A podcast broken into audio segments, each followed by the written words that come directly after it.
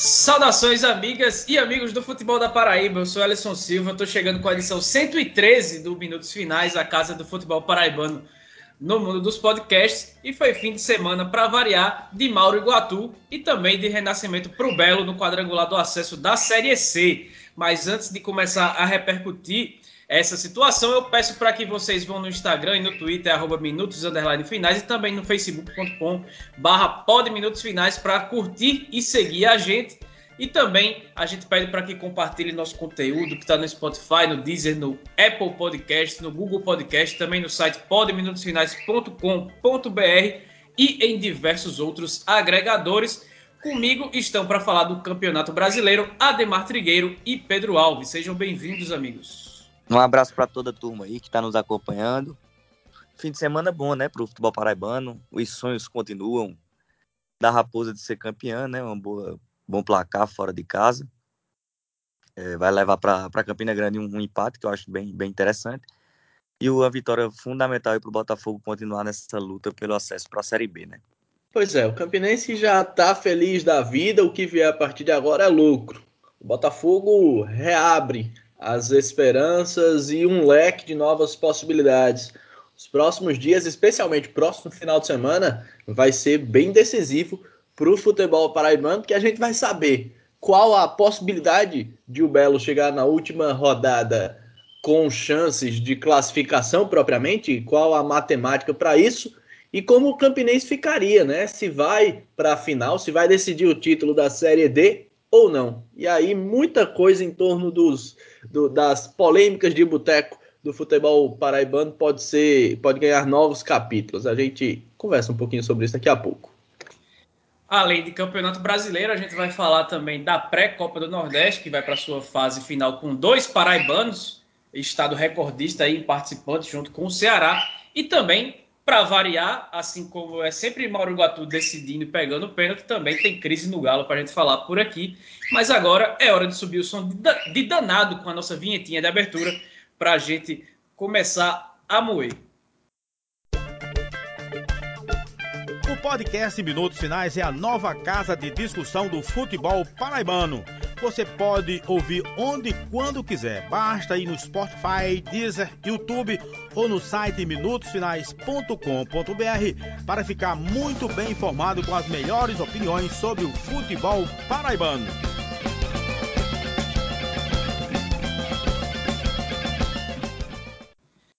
O episódio 113 do Minutos Finais começa falando da loja Chic Chic, que é referência em produtos com temática nordestina. Nossa amiga Priscila é responsável pelas coisas mais lindas que você encontra no formato de camisas, canecas, quadros, tapetes, garrafas térmicas, chaveiros, polaroids e um monte de coisa que você pode conferir no Instagram, arroba. E os ouvintes do nosso podcast têm direito a 15% de desconto em qualquer coisa do vasto catálogo da loja Chic Chic e os 15% de desconto ainda podem ser acumulativos com 8, até R$ reais de cashback para quem pagar via PicPay. E para ter acesso a toda essa vantagem, você pode usar a palavra-chave de cada semana. E a dessa semana é vivo. Falando a palavra vivo, na hora que for finalizar a compra, o preço já baixa na hora. E quem quiser me presentear, inclusive, já que meu aniversário é semana que vem, usa aí o código promocional que eu estarei aceitando de bom grado. E para ficar por dentro de tudo que tem na loja Chic Chic, basta, basta seguir o Instagram, arroba Chic Oficial. E antes de rolar a bola por aqui, como é o episódio 113, a gente vai falar da parte final dele, o 13. Nessa semana, depois da renúncia do vice-presidente João Paiva, houve uma reunião ordinária do Conselho Deliberativo do clube, que contou também com a participação de torcedores e membros de torcidas organizadas. João Tagino, presidente do conselho, que está exercendo a função executiva também, passou algumas decisões tomadas no encontro. E para a gente resumir, a mais importante delas é que, caso o presidente eleito, né, Walter Júnior, que está afastado pelo STJD, é, se ele não pagar os 20 mil reais referentes a taxas e despesas de arbitragem e outras mais da partida contra o América Mineiro pela Copa do Brasil desse ano, se ele não fizer isso até o próximo sábado, dia 30, novas eleições serão convocadas dentro de um prazo de até 60 dias. Além disso, ele tem que apresentar um projeto que convença os conselheiros de que ele tem condições e que ele merece seguir no cargo. É, ou seja, né? Enfim.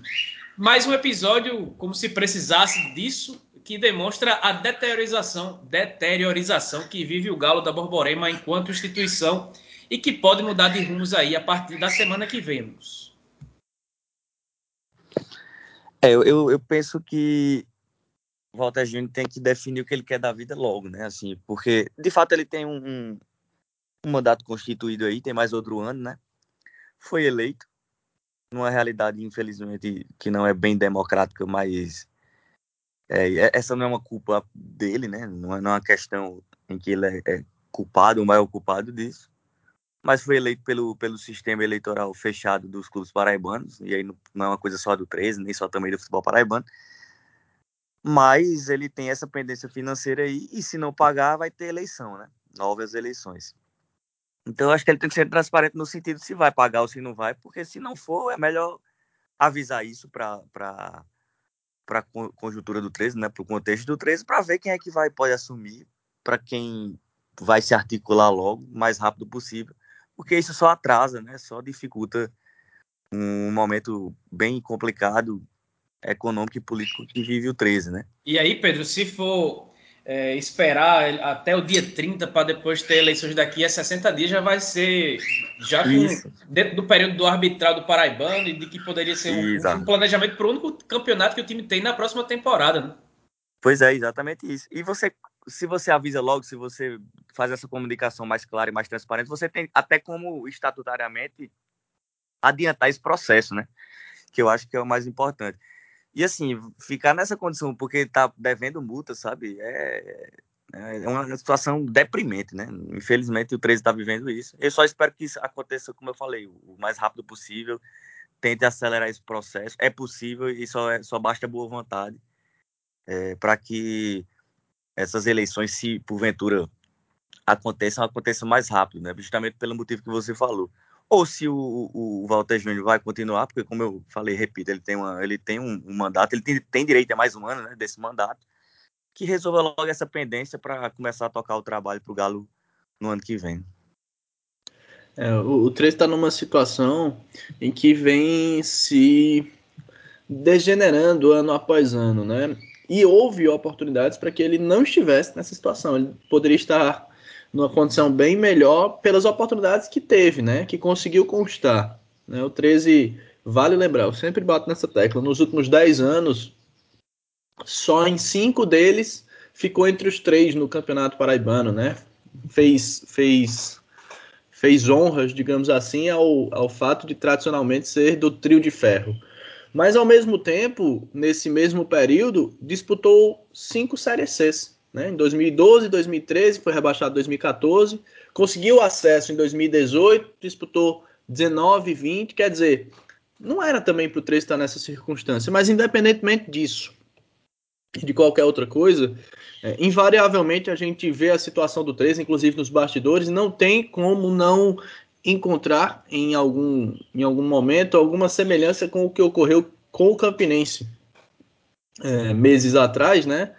É, chegando, inclusive, até o momento em que o, o, Felipe Cordeiro foi eleito e coisa e tal, mas vale lembrar também que o Campinense, em dado momento, precisou ter o seu, o seu presidente do Conselho Deliberativo assumindo o clube, é, com o presidente sendo afastado e etc. E muita gente, muita gente achou que o Campinense iria descambar de mal a pior. E isso se provou logo na primeira gestão, né, na primeira temporada propriamente da, da, da, de uma nova gestão propriamente, que não era dessa forma, e o Campinense acabou conseguindo um acesso. Então, de um time que estava desacreditado, como está o 13 hoje, o Campinense conseguiu ser campeão paraibano, garantir calendário completo e ascender de divisão. Então, essa questão da celeridade que, que o Pedro fala, isso é muito importante para que o 13 realmente possa se organizar visando 2022 para que o processo, né, para que a reconstrução do Galo da Borborema, claro que é algo bem mais amplo, não, não é só para fazer o planejamento de futebol, tem uma questão é, administrativa também muito intensa aí, mas o quanto antes isso foi iniciado, melhor para que obtenha-se êxito e que o Galo consiga de fato se reconstruir, porque a situação na qual ele se colocou hoje não reflete a, a grandeza e a tradição é, que o 13 tem, que o 13 merece, mas ao mesmo tempo é sim reflexo das más gestões e das decisões equivocadas tomadas num passado, às vezes um pouco mais distante, às vezes nem tanto, mas o fato é que o torcedor 13 ano não merece estar passando por toda essa situação e o, o senhor Walter Júnior, que enquanto pessoa propriamente merece todo respeito, mas enquanto gestor também precisa ser questionado, né, sobre diversos aspectos, sobre todas essas decisões, ele precisa definir de fato o que ele quer, né? É sempre importante que a gente tente, eu penso dessa forma pelo menos, que, que haja essa divisão, né, entre o pessoal e o administrativo, digamos assim, né, para que o que seja mencionado não não respingue, né, embora seja muito complicado, mas não não não se direcione à pessoa, mas ao gestor, né? E o fato é que melhores decisões no 13 precisam ser tomadas, né? Pois bem, agora partindo para o Campeonato Brasileiro, no jogo de festa, aquele famoso jogo de churrasco, todo mundo com cabelo descolorido, clima de descontração total. O Campinense visitou o Atlético Cearense na tarde de sábado pela primeira partida das semifinais da Série D. E depois de um primeiro, bem, primeiro tempo bem morno, que na verdade era quente até demais por conta do calor na tarde que, que fez lá em Horizonte. Na segunda etapa, logo aos cinco minutos, Dudu Itapajé aproveitou o cruzamento de Alisson Henrique e abriu o placar. A Raposa empatou com Vitinho, com Vitinho aos 20 minutos e Mauro Iguatu parece que estava meio apressado, meio agoniado, porque ele decidiu é, o acesso marcando o gol de pênalti, mas ele não precisou defender nenhuma cobrança, né? Aí, aí na semifinal ele não esperou nem o jogo de volta, porque o VAR viu um pênalti totalmente nada a ver, nada com nada, é, mesmo com a paralisação lá de três minutos para revisão do lance, mas ainda assim o árbitro resolveu marcar, sabe-se lá por quê. Dudu Itapajé foi para a bola, mas Mauro Iguatu caiu no canto, fez a defesa e garantiu o empate por 1 a 1 que deixa tudo aberto para o jogo de volta, que vai ser no próximo sábado, dia 30, às 4 da tarde, lá no Amigão.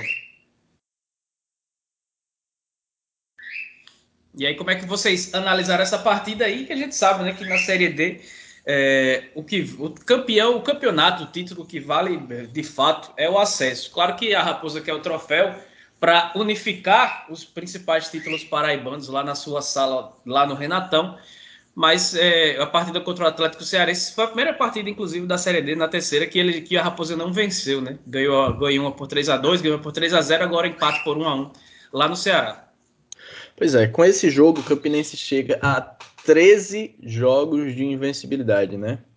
É a segunda maior sequência imbatível do rubro-negro no século. É, só perde para os 17 jogos de invencibilidade em 2016 com o Dr. Chico. O Campinense naquele ano só veio perder mesmo na partida de, de volta das quartas de final da Copa do Nordeste. Perdeu para o Salgueiro jogando no Amigão. Mas o fato quanto à partida é que, especialmente o primeiro jogo né, da semifinal, logo depois do acesso, é aquele jogo onde todo mundo comemorou, onde, sejamos honestos, todo mundo estava com o pé na cova, porque a gente sabe que a comemoração não é pequena. E é um jogo que, no fim das contas, se ganhar, ganhou. E se não ganhar, ganhou também. O pessoal também está feliz, independentemente de qualquer situação, tá com um sorriso de orelha a orelha e assim por diante. Para a partida da semana que vem, a gente espera já um, uma situação de um mínimo de competitividade, que a ficha vai cair de fato, que os caras estão numa semifinal do Campeonato Brasileiro, mas para essa semana é tudo muito difícil de assimilar, porque tem a emoção de um acesso. O objetivo central de uma Série D. Todos os times que entram na Série D entram com objetivo acesso. Então, é, é muito difícil você reformular essa ideia com o caminhão, o, o, o, o caminho sendo seguido, de que agora o objetivo é outro, né? Depois de você conquistar o acesso principal. Claro que conforme as coisas vão acontecendo, a ficha vai caindo, a pessoa vai compreendendo que ainda dá para ser campeão e que ser campeão tem um grande valor, né?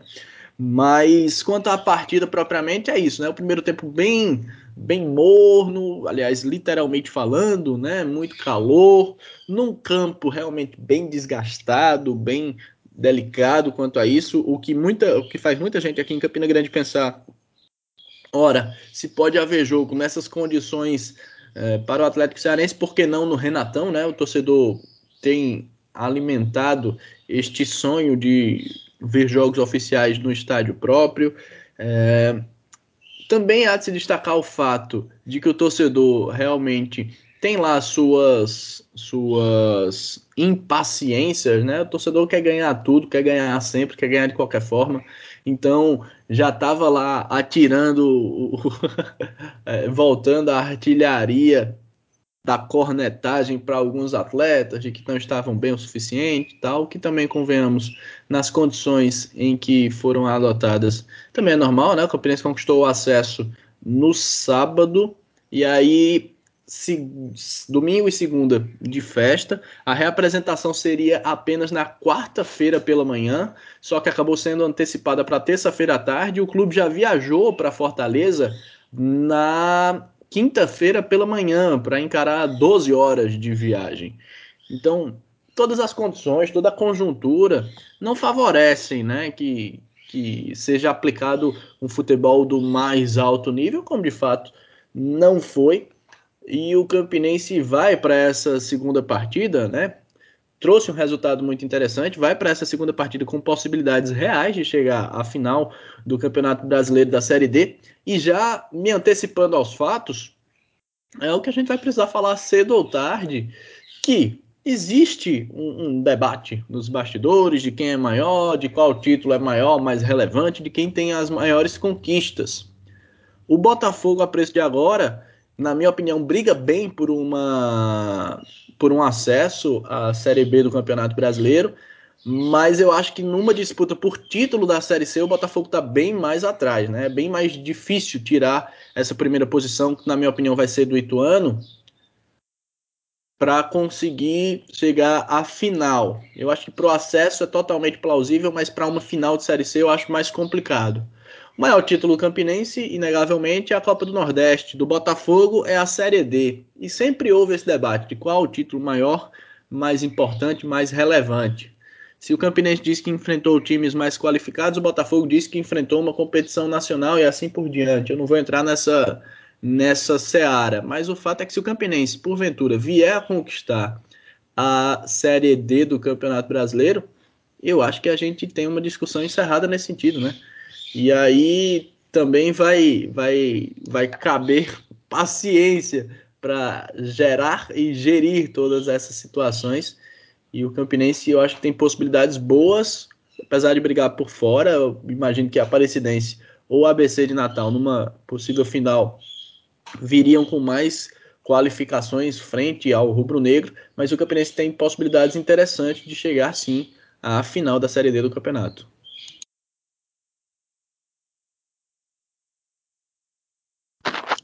Sim, eu só queria dizer também que foi um jogo de compadres, né?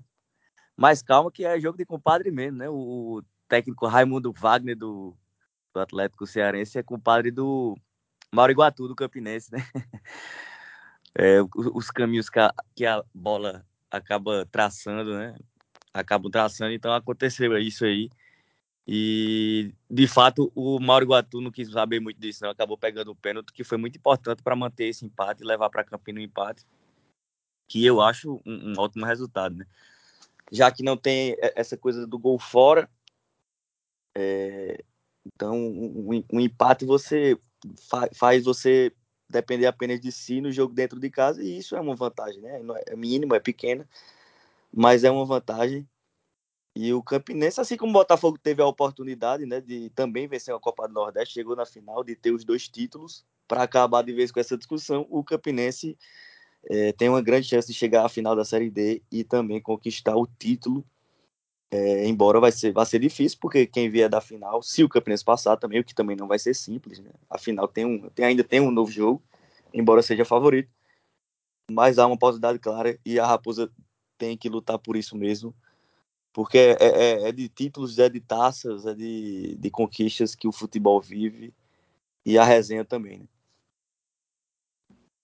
E aí a gente fica nessa discussão de, de título, qual o melhor, qual o mais importante e tudo mais, né, entre Campinense e Botafogo. Aí só me lembra aquele, aquele famoso meme da internet, né? Que é, que, que é Bob Esponja e Patrick brin brincando lá no jardim. Que aí no caso seria o Botafogo e Campinense brigando aí pelos títulos, e, a, e o 13 anos sendo Lula Molusco olhando da janela, bem amargurado, a felicidade dos outros, né?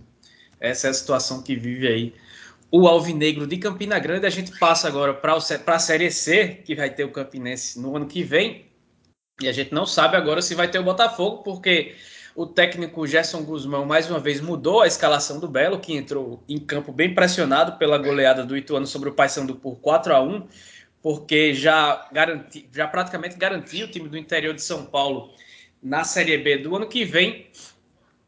E aí o Botafogo, se ele não vencesse o jogo, em caso de empate ou de derrota, ficaria muito distante aí para para alcançar o Criciúma três pontos ou, ou seis, faltando duas rodadas para o fim desse quadrangular. É, mas vendo o Criciúma com uma formação mais ofensiva, com três atacantes, diferente do habitual, né?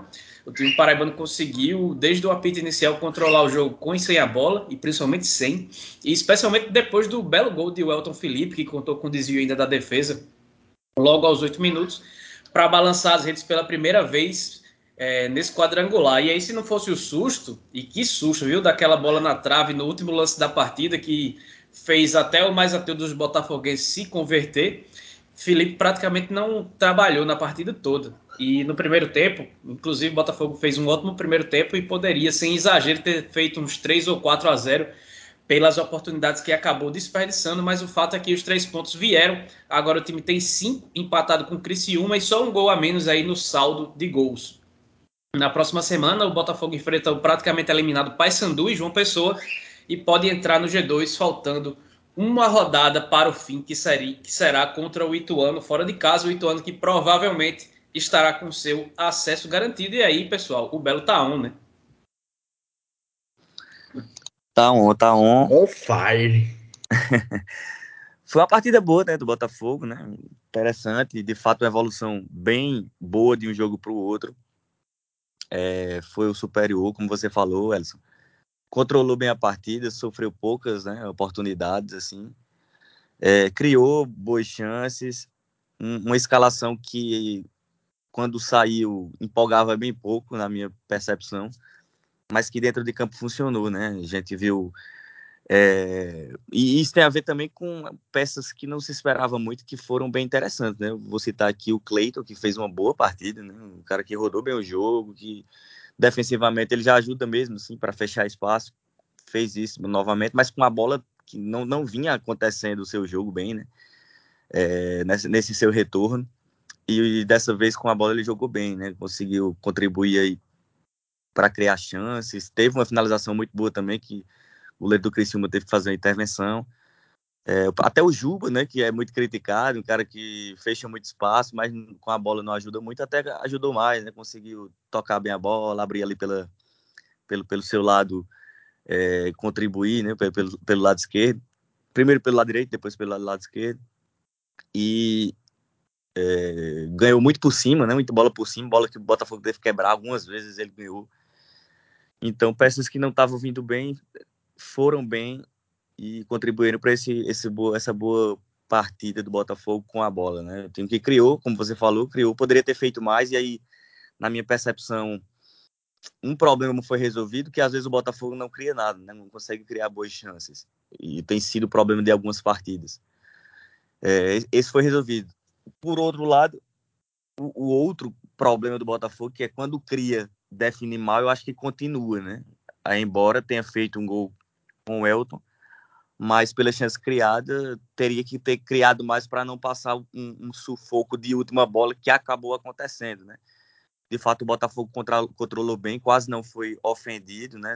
É um time que sabe fechar espaço, sabe se defender bem, e aí já não é já não é surpresa nenhuma. Isso aconteceu durante quase 90 minutos, mas por perder gols, coisa que também aconteceu, é, deu a chance de uma última bola que ela quase entra, né? E aí a gente estaria comentando aqui um empate com o mesmo problema de não ter feito gol, que foi funda fundamental para um tropeço. Se aquela bola entra e ela vai na trave é, no último minuto, talvez um dos, do talvez o único até descuido né, da, da defesa na última bola. É, eu só lembro dessa chance de onde o chute de fora da área do Criciúma, que o, que o Felipe teve que fazer uma boa defesa. se essa bola entra, a gente tava falando de outra coisa aqui, né? De, de, de como o Botafogo segue perdendo gols. E aí eu acho que a análise tem que ser a mesma, segue perdendo gols, mas dessa vez a bola, em vez de entrar no último minuto, ela foi para fora.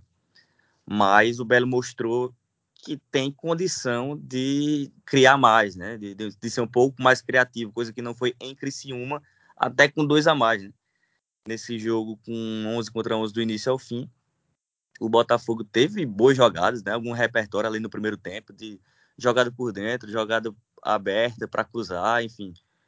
Mostrou que tem esse potencial de criar mais e isso tem que acontecer nos próximos jogos, né? Aconteceu nesse, nesse duelo, que era fundamental essa vitória, tem que acontecer também contra o Paysandu para não haver o tropeço e chegar bem vivo é, após cumprida a sua obrigação de vencer o Paysandu, chegar bem vivo para a última rodada contra o Ituano. Então, tá, tá vivo sim, vivo merecidamente, justamente por conta da partida que fez, mas precisa ainda ser um pouco mais é, tem um aproveitamento melhor nas chances criadas, né? Porque de novo o aproveitamento foi pequeno e poderia aí, ter, ter tido uma realidade daquelas que o Botafogo está acostumado de levar um gol no último minuto. E aí um empate porque não fez outro gol nas chances que teve. Né? É, esse lance do último minuto ele diz muito, né? Especialmente naquela, naquela brincadeira da sorte de vencedor. Porque, como o Pedro bem falou, o Botafogo teve um jogo muito interessante, teve um volume de criação muito bom, especialmente no primeiro tempo foram pelo menos duas bolas na trave. É, teve chance na segunda etapa é, é, na, na, na, pequena área, enfim. Chances não faltaram para que o Botafogo tivesse um, uma vantagem mais ampla. Né? O jogo foi 1 a 0 mas podia tranquilamente ter sido 3 a 0 4 a 0 como também poderia ter sido 3 a 1 E, de um aspecto mais negativo, poderia ter sido 1 a 1 E aí, como o Pedro bem falou, a gente estaria lamentando a, a, a irreparável perda de gols excessivamente por parte do Botafogo. Mas no fim das contas o resultado foi muito bom para o Botafogo. Eu havia mencionado, inclusive antes da partida no meu Twitter, que pela conjuntura, né, pelo desenho que se formou em torno da partida com o, o Ituano é, praticamente eliminando o Paysandu, na prática, é bem verdade que o Paysandu vem para fazer realmente a vida na próxima rodada, para se manter vivo na competição, para ter uma mínima possibilidade de continuar na briga, vai fazer esse jogo contra o Botafogo e o João Pessoa na próxima rodada, mas ao mesmo tempo o Paysandu já é praticamente carta fora do baralho, de modo que o Ituano também já também é praticamente carta fora do baralho, porque já está dentro. Seria carta dentro do baralho, né, na verdade. E aí essa segunda vaga tá, na minha opinião, na, na, na briga aí entre Botafogo e Criciúma, time para o qual o Belo não perdeu e time que enfrenta justamente o Ituano na próxima rodada, onde o Ituano precisaria apenas de um empate para garantir a classificação à Série B do Campeonato Brasileiro em 2022. Eu acho que é uma conjuntura bem interessante para o Botafogo, especialmente para quem começou perdendo dentro de casa na primeira rodada. E, e aí, realmente, o que é que o, o, o Gerson Guzmão e os atletas eles vão precisar conversar e ter muito carinho nesta próxima semana de trabalhos? A necessidade de definir com um pouco mais de qualidade, com um pouco mais de tranquilidade propriamente, sem aquela pressão, sem aquela, uh, aquele pensamento de que o time está perdendo muitos gols. Isso fica para a gente aqui, que tem como função cornetar, né, analisar, criticar, destacar também os aspectos positivos, como a gente já destacou, a criação é, eficaz de jogadas e para a torcida, né? Mas dentro da no, no seio do elenco no plantel é necessário ter essa consciência que o time está criando que falta um pouquinho mais de tranquilidades é, é, só para realmente colocar essa bola para dentro, sem que haja uma pressão exagerada em torno disso, para que o Botafogo consiga êxito, né? E, e, e, realmente é bem por aí. Poderia ter vencido de fato para uma margem mais ampla, mas contou com a sorte de vencedor que nesse momento é muito bem-vinda. Eu acho que o Botafogo está muito na briga por esse acesso. A partida contra o Paysandu será determinante para isso e dependendo do que ocorrer na outra partida lá em, em Santa Catarina, o Botafogo de repente pode chegar na última rodada dependendo apenas de um empate contra um Ituano já classificado. Realmente a conjuntura é boa. As possibilidades do Belo, na minha opinião, são bem viáveis, para ser sincero. Ademais, edição... eu queria só é, fazer um, outro destaque rápido. É, que não é, um, não é tanta surpresa, mas que funcionou muito bem nesse jogo, que foi o, os dois volantes, né, ali, o Pablo e o, e o, Tinga. O Pablo jogou bem, também destruiu muito bem, e o Tinga fez uma ótima partida, né? É, é ele que, que dá esse, esse equilíbrio excelente pro Botafogo na, na no, no, início de jogada, quebra a linha muito fácil, né? Até conduzindo a bola. Acho que jogou muito bem também o Tinga, e eu vejo como uma grande contratação, uma grande intervenção da diretoria para melhoria um pouco dessa equipe foi essa contratação do Tinga, que de fato fez o jogo por dentro, que era um grande problema, melhorar um pouco. E também a destacar que a gente falou na, eu falei na, edição passada que o torcedor que foi quarta-feira para o jogo contra o Imperatriz parecia que tinha ido só para descarregar a raiva realmente, não importava muito o que acontecia, o pessoal estava na bronca, mas nesse jogo contra o Criciúma a torcida fez uma festa bonita, volta da, do, da, da turma com o instrumento musical, fazendo ali aquela bandinha nas arquibancadas. Então foi, foi bem legal o apoio, o incentivo o tempo inteiro e acabaram sendo coroados com uma grande vitória que recoloca o Belo na briga pelo acesso para a Série B do ano que vem, mas agora a gente muda de competição, porque no meio da semana começa a terceira e decisiva fase das eliminatórias da Copa do Nordeste de 2022. Na terça-feira, já na terça-feira, às 21h30, o Botafogo encara o Vitória no Almeidão. E aí eu pego um gancho importante para questionar vocês aí, que são especialistas, né? É, o Nordestão vai, pode garantir um embolso milionário. É, o Rubro Negro Baiano tem sido o adversário que traz boas lembranças recentes para os, para os botafoguenses, né? Mas agora, vivo e muito vivo na luta pelo acesso na Série C, é, que pode garantir a, realização de um sonho e de uma bolada de mais de 6 milhões em cotas de TV e um brasileiro da Série B com 38 rodadas para disputar. Se vocês estivessem na pele de Gerson Guzmão, que lembra um pouco o ex-prefeito do Rio de Janeiro, Marcelo Crivella. Vocês poupariam alguém ou iriam com o que tem de melhor? E aí não é aquele tem de melhor em papo de treinador, né? De tirar A ou B por conta de, de desgaste e tudo mais. Mas se precisasse colocar no sacrifício. E aí também aproveite para falar das chances do Botafogo nesse jogo aí da, desse começo de semana, porque o da volta ficou só para o dia 16 de novembro. É, vamos lá, para o sacrifício, né? Eu não colocaria, não. Eu faria o que o Gerson fez na última vez, né? Na última é, partida contra o Imperatriz. Segundo ele, não foi, não foi poupar, assim, uma pessoa que estava bem e vou poupar preservar, né? Eu, eu, entendi, e aí eu acredito nele, que foi os jogadores que estavam é, melhores fisicamente mesmo e quem não estava bem fisicamente, podendo estourar, ele tirou. Então, eu, eu acho que é a melhor solução embora eu veja com muita importância também esse jogo contra o Vitória. E aí, até menos mal que o jogo é na terça, né? Tem um bom tempo aí de recuperação para o domingo. Mas se tiver bem, quem tiver bem, e se todo mundo tiver bem, por exemplo, iria com força máxima sim. Eu penso que é um jogo importante e que tem um bom tempo de recuperação, sabe? Então, eu iria sim de força máxima. Se isso vai acontecer, eu já acho mais difícil. Eu acho que vai haver uma, uma um time misto aí, bem misto novamente, né? E aí ele vai talvez explicar que é por conta dessa, dessa questão de preservar fisicamente alguns jogadores. Não tem como saber precisamente se é, é, é bem verdade isso.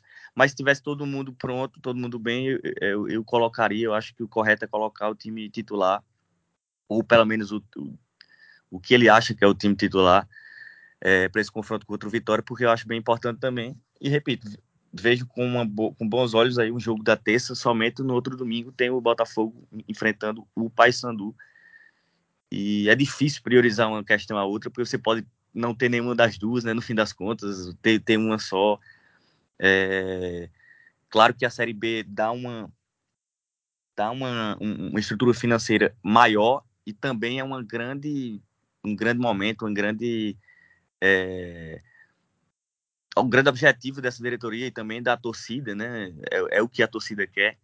Mas eu acho que esse jogo contra o Vitória não pode ser negligenciado, um jogo difícil. O Vitória também tem suas discussões internas aí para ver quem é que coloca em campo, também pode não jogar 100%. Tem uma, uma grande luta pela Série B também, né, para se manter na Série B. Mas eu vejo com muita importância esse jogo. Se tiver todo mundo pronto, eu iria de força máxima. Pois é, o Vitória que vem de uma vitória é, ontem contra o Brasil de Pelotas. É, a gente tá gravando no domingo, né? Jogou no, no mesmo sábado que o Botafogo, né? E encara no próximo sábado a Ponte Preta em Campinas. Então, do ponto de vista de desgaste, até pelo deslocamento, por tudo, o jogo dessa terça-feira entre Botafogo e Vitória é pior para o time baiano, né? Porque é, é, além de fazer um primeiro deslocamento para João Pessoa, vai ter que fazer um deslocamento em sequência para o interior de São Paulo. O Botafogo, nesse sentido, até o calendário foi favorável, né? Porque o Botafogo encarou o Imperatriz do Maranhão em casa, para logo em seguida pegar o Criciúma, como foi nessa última rodada, pegar o Vitória novamente em casa e fazer o jogo que a gente comenta como sendo decisivo para as pretensões do Belo na Série C, também em João Pessoa. Então o Botafogo não tem a desculpa, digamos assim, do deslocamento. Agora, são jogos que de fato exigem bastante, são jogos que acabam sendo desgastantes para os atletas e isso precisa sim ser gerenciado. Mas o fato é que ambas as situações são importantes para um incremento financeiro nas contas do Belo, né? Vale lembrar que nesse ano de 2021, o Botafogo disputou a, a Copa do Nordeste, ficou fora da Copa do Brasil e aí um, uma parte da receita acabou sendo compensada pela Copa do Nordeste. Ano que vem, novamente o Botafogo não disputa a Copa do Brasil, né? E aí pode ter um incremento da Série B, seria maravilhoso. Só que se você abdicar, digamos assim, né, negligenciar, como o Pedro utiliza o termo, a Copa do Nordeste em detrimento da Série C e não conseguir esse, esse acesso. Né? Então, uma coisa só se justifica pela outra para que não haja o risco de ficar sem as duas, né? Uma situação só se justifica pela outra. E aí eu acho que o, que o, o Gerson precisa administrar, não vai botar ninguém para se arrebentar propriamente, mas é um jogo que você pode ver com bons olhos a possibilidade de ir realmente em busca dessa vitória contra o Vitória porque na próxima rodada, na próxima partida, no jogo da volta, já não tem mais, é, de certa forma, essa.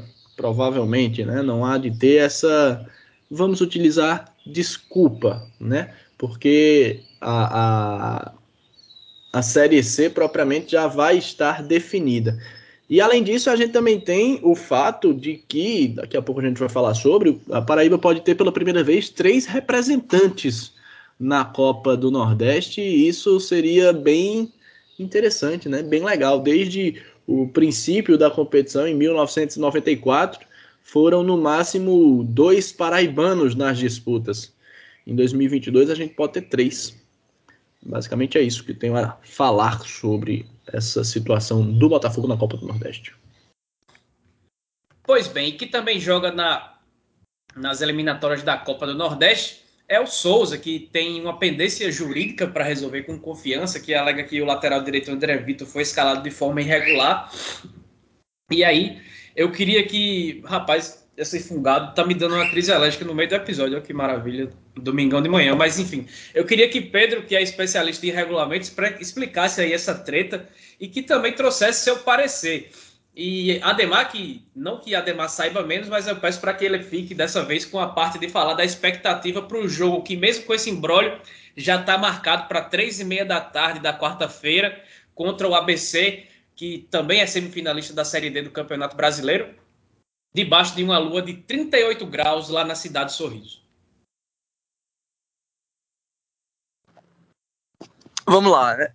Parecer é complicado, né? Porque é, existem as visões e existem o julgamento em si, né, onde vai entrar em campo as, elo as eloquências dos advogados, as teses, enfim, é, é difícil imaginar o que pode acontecer enquanto resultado. Dito isto, imagino que todos os dois têm chances e vão tentar ao máximo aí buscar seus interesses. E é uma pena o, o resultado dentro de, dentro de campo se modificar. Eu acho isso sempre uma pena, mas também entendo que os dispositivos, os regulamentos têm que ser de fato é, cumpridos, né? A gente pode debater se um jogador irregular deveria, por exemplo, determinar uma mudança de resultado em campo, se não poderia ser outra, outra sanção. Eu acho que isso vale demais o debate. Mas que tem que ser cumprido os regulamentos, os prazos, as coisas corretamente, eu acho que é uma coisa que a gente também tem que defender. Mas vamos lá, sobre essa questão do Souza, eu infelizmente acho que o, o direito de confiança é bom, tem sentido demais, porque o que é que acontece? É, todo regulamento da CBF ele tem uma, um capítulo que vai explicar da condição de jogo dos atletas, né? E aí, nesse artigo, é um modelo que, desculpe, nesse capítulo, é um modelo que o primeiro artigo vai trazer sobre a, a, o princípio básico que é explicar que antes de cada jogo, de que, cada, de que jogador ele pode ser inscrito até um dia útil antes de cada jogo. Isso é um princípio para todas as competições, em todos os momentos.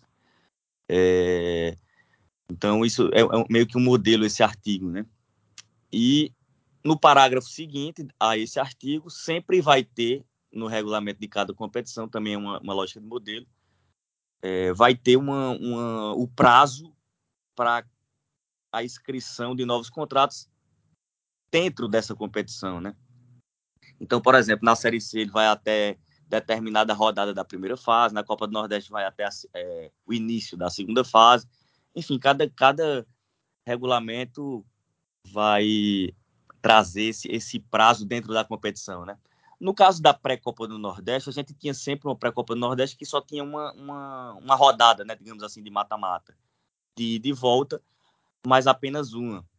Portanto, é, as inscrições dos atletas eram até o início dessa pré-Copa do Nordeste, né? o início dessas eliminatórias. É até um dia antes, portanto, do início dela. Então eu, eu entendi que foi feito um Ctrl-C, Ctrl-V né? de, de do, do, regulamento do ano passado para esse, esse ano, sendo que esse ano temos uma, uma pré-Copa do Nordeste um pouco diferente no sentido de que tem mais mata-mata, né? São mais rodadas de mata-mata, mais fases para alguns clubes. Então foi feito ah, o mesmo texto, pelo que eu percebi, e aí gera essa questão de que é, algum, alguns clubes jogaram o jogo e depois é, inscreveram alguns atletas, aconteceu isso, e aconteceu se for entendida a tese do confiança de que clube, de que o, de que o Souza acabou inscrevendo o atleta é, equivocada, equivocadamente, né, num, num, num prazo errado, e, portanto, teria jogado de maneira irregular o André, aconteceu também com vários outros clubes. O Souza se apega, como eu falei, ao princípio do artigo, né, de que fala que toda, é, todo jogador tem que ser inscrito até um dia antes de cada partida. E aí o, o André estaria, estaria apto para enfrentar é, o, o jogo contra o Confiança e contra o Asa, né, também, porque é, de fato, ele foi escrito antes do jogo do Souza, mas o regulamento fala que o prazo para inscrição dos jogadores seria antes do início da Copa, né, da pré-Copa do Nordeste, né, da competição que começou antes do Souza entrar em campo.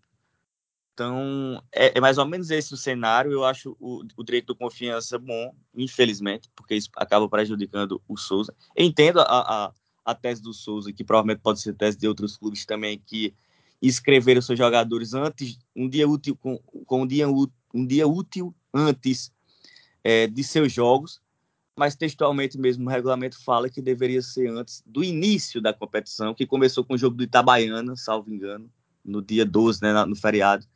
E aí todo mundo teria que ser inscrito até o dia 11, né, de outubro, o que não aconteceu em vários casos.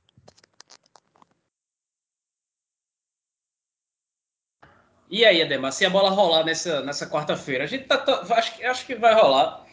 Enfim, o, fato é que o jogo está marcado, e aí o que, é que a gente espera para esse dinossauro enfrentando o elefante potiguar? É, eu, eu, também acho que a bola vai rolar. Eu compreendo também o que o, o Pedro mencionou. Eu, eu, eu, acho, na verdade, que, que há muito mais uma situação nova. É... Ademar, Ademar, desculpe lhe interromper, mas Pedro deixou de de trazer a, o principal fator aí dessa ação do Criciúma, como diria o nosso glorioso Aldeone Abrantes, o time sergipano está aí procurando filigranas para poder disputar a competição. Pois é, a situação do confiança, né? É, é que, na verdade, por se tratar de uma competição nova, ainda sendo implementada, digamos assim, um formato novo, muitas equipes, é, o Confiança, por exemplo, está em plena atividade na Série B do Campeonato Brasileiro. Não é o caso do Souza. O Souza teve que fazer alguma remodelação. Se a gente parar para observar outras, outras equipes, até mesmo da segunda fase, para a gente não se prolongar muito. O River do Piauí precisou se organizar para a, a, a pré-copa do Nordeste sem estar em atividade. O mesmo aconteceu com o Motoclube, que já havia sido eliminado da Série D do Campeonato Brasileiro há algumas semanas. Isso também vale para a Juazeirense, que também havia sido eliminado no primeiro mata-mata da Série D. É, o Imperatriz do Maranhão, que sequer se classificou para o mata-mata da Série D e assim sucessivamente. Ocorre que, é, nesse caso, é como se. Isso aqui não é uma opinião do, do ponto de vista da, do regulamento, né? é só uma leitura da situação. Mas é como se algumas equipes tivessem a favor delas o benefício de não precisar se organizar para disputar a competição. É o caso do Confiança, é o caso do Vitória, é o caso do Botafogo, porque já estavam com o calendário preenchido nesse período, e outras equipes, estas sim, precisaram se organizar, inscrever novos atletas e assim por diante. E aí abriu margem para toda essa situação que vai gerar muito debate, muito imbróglio. Mas o fato é que, na minha opinião, o Souza tem uma possibilidade interessante, é, especialmente porque a primeira partida foi jogada, vai ser jogada às três e meia da tarde no Sertão Paraibano, num campo que não é dos melhores. No momento em que o, Bota, que o ABC perdão, vem de um acesso, né, fez, é, é, conquistou o acesso contra o Caxias numa partida, novamente, desgastante, e no dia que nós gravamos este podcast, este episódio, o ABC vai estar tá encarando a Aparecidense no interior de Goiás, né, em, em Aparecida de Goiânia. Então, quer dizer, é, tem um desgaste aí também. Aí o ABC vem lá do, do, do centro-oeste do Brasil para encarar o Souza no sertão paraibano, numa viagem que não é simples também, que é bem desgastante. E aí nessa primeira partida, o, o ABC, o, perdão, o, o, o Souza pode, de certo modo, se fazer valer deste desgaste, deste cansaço do time abecedista que viria para, na semana seguinte, decidir a vaga na final de Série D. Então, é, tem toda essa questão do desgaste e o time potiguar, o elefante potiguar, vai precisar gerir muito bem o seu elenco, definir as suas prioridades para conseguir dar conta de tudo nesse momento e obter êxito, caso seja essa situação nas duas competições. Mas o cenário neste caso e para esta primeira partida na minha opinião, é mais favorável para o Souza por tudo isso que foi descrito. Agora, no jogo da volta, lá no Rio Grande do Norte, jogando no Frasqueirão, já é um jogo mais com cara de ABC, que é muito forte jogando lá, que vai ter mais tempo de descanso e etc. Então, esse jogo deste meio de semana é o jogo para o Souza fazer vantagem e agarrá-la, jogar com ela debaixo do braço na partida da volta. Se não for dessa forma, acho que fica um pouco mais complicado para o Dino. Mas a expectativa é a torcida, digamos assim, é por isso, né? Torcer pelo futebol paraibano, para que nós possamos, como disse há pouco, ter recorde de clubes paraibanos nas disputas da Copa do Nordeste. A gente sempre teve dois é, clubes disputando a competição, no máximo dois, né? Em algumas ocasiões, apenas um nas disputas, e a gente fica nessa expectativa para que Souza e Botafogo se unam ao Campinense em 2022 nas disputas da Lampions League e aproveitar, né, já que a gente está falando do Souza, para destacar o fato de que, independentemente do que ocorra para o Souza nesta última fase das eliminatórias da Copa do Nordeste, né, nessa terceira fase contra o ABC, o saldo da temporada é muito positivo porque um time que tem dificuldade de recurso, que tem todas as, as, as limitações nesse sentido, que tem é, um, um, Marizão que em muitas vezes é, é não tem as melhores condições para a prática do futebol, todas essas dificuldades que a gente já conhece. É um time que foi vice-campeão paraibano, é um time que para 2022 já tem garantido além do Campeonato Paraibano, as disputas da Copa do Brasil e da Série D do Campeonato Brasileiro. Então, já de cara, por exemplo, tem um calendário bem mais atrativo que qualquer outro time do Sertão e também que algumas outras equipes tradicionais, como é o caso do 13, por exemplo. Então, o, o Souza pode ir, inclusive, para um ano histórico, né? Se conseguir essa vaga na Copa do Nordeste propriamente. O, o, o Dino nunca teve um ano de disputar a, as três competições adicionais, digamos assim, além do Campeonato Paraibano, né, Copa do Nordeste do Brasil e Série D. Então seria um ano histórico para o Souza e a gente fica na expectativa porque ocorre a partir disso e também avaliando que independentemente do que ocorra, o saldo é muito positivo para o time de Aldeone Abrantes. É, é, isso, eu acho que o saldo é, é realmente positivo e aí vamos ignorar os times da, das, dos grandes centros do Nordeste. Mas se o Souza conseguir, por exemplo, passar pelo ABC, que vai ser uma missão muito difícil, afinal, eu já trouxe aqui na, no episódio passado que, para mim, o ABC é favorito para o título da, da Série D, não só, não só para passar da Aparecidense, né, mas para ser De campeão. Acordo. Mais De até acordo. que o Campinense ainda. O time é melhor que o Campinense. Mas, obviamente, não quer dizer nada. Mas, eu, eu, enfim. Mas eu acho que é possível a classificação, até porque tem essa questão do desgaste desse primeiro jogo. O outro jogo vai ser só dia 17 de novembro, mas a gente sabe que, que o Souza já passou pelo, pelo Confiança, né? Que, que é uma equipe de Série B do Campeonato Brasileiro. O ABC, apesar disso, não é um bicho-papão, é um time que jogou a mesma divisão, a mesma fase de grupo do Souza. Inclusive, o Souza venceu por 2 a 0 pela penúltima rodada da fase de grupos lá no Marizão. Mas é, voltando, tirando, excluindo os times dos grandes centros, né, que são principalmente as capitais do Nordeste, caso o Souza consiga aí chegar na fase de grupos da, do Nordestão do ano que vem, acho que vai ter pouco time ali do Sertão, do, do, do, do, Agreste, do Sertão nordestino, que vai poder ter atrativos melhores para contratar jogadores do que o Souza, que vai jogar o Paraibano, vai jogar a Copa do Brasil, joga a Copa do Brasil, pode jogar a Copa do Nordeste e ainda teria a Série D para jogar um campeonato de 14 rodadas, então ficaria um, cal um calendário bem incrementado com várias cotas importantes. É, seria muito interessante aí para o Dinossauro do Sertão e a gente fica aí na torcida para que esse embrólio com confiança não dê em nada e que o time consiga aí fazer grandes jogos e quem sabe se classifique aí para a fase de grupos no ano que vem. Então é isso. Valeu, Ademar, valeu, Pedro. A gente vai chegando ao fim dessa edição 113 do Minutos Finais, deixando aqui um abraço para quem nos acompanha. E aí a gente aproveita para pedir que compartilhe, compartilhe nosso conteúdo, siga a gente no Instagram e no Twitter, arroba Minutos Finais, curta o facebook.com barra Minutos Finais. Sigam se cuidando, usem máscara quando forem às arquibancadas ou para trabalhar nos jogos se vacinem, seja com a primeira, com a segunda ou com a dose de reforço. Então, um abraço, valeu e até a próxima.